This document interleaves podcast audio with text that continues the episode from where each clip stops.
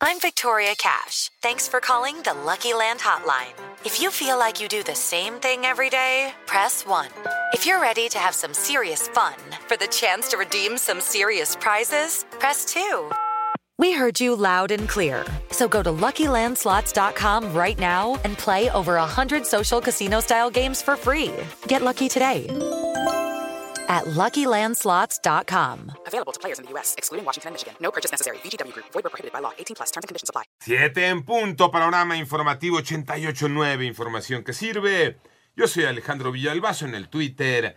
Arroba Villalbazo 13. Es martes 16 de agosto. Iñaki Manero. En el panorama, el gobierno federal dice que no minimiza los recientes hechos violentos.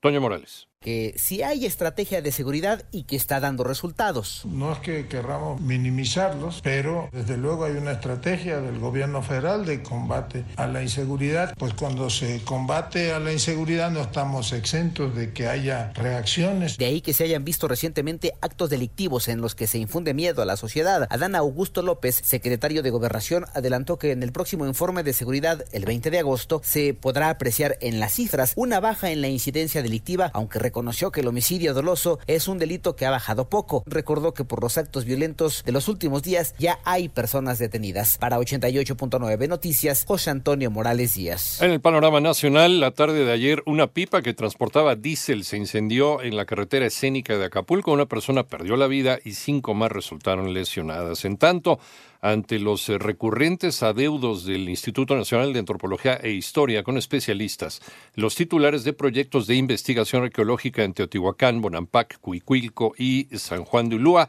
suspendieron labores hasta que se regularicen los sueldos. Ayer se dio a conocer que hombres armados irrumpieron en un hospital privado en Ecatepec, Estado de México, donde abrieron fuego. Dos mujeres y un médico de origen cubano fallecieron tras este ataque. De acuerdo con la Secretaría de Salud, continúa la disminución de contagios por COVID. Moni Barrera.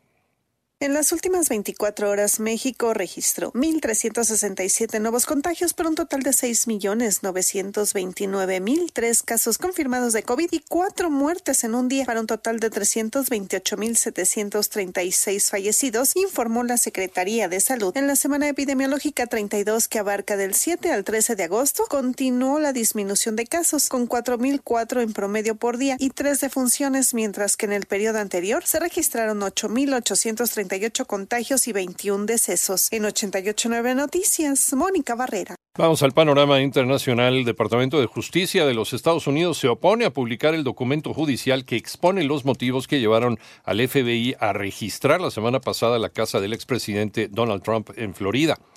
En tanto, Irán negó categóricamente cualquier vínculo con el agresor que apuñaló el viernes en los Estados Unidos al escritor británico Salman Rushdie, autor de la novela Los versos satánicos. Y el presidente de Ecuador, Guillermo Lazo, confirmó que recibió un diagnóstico de melanoma, que es un tipo de cáncer de piel, por lo que viajará a Houston, allá en los Estados Unidos, para recibir atención y tratamiento.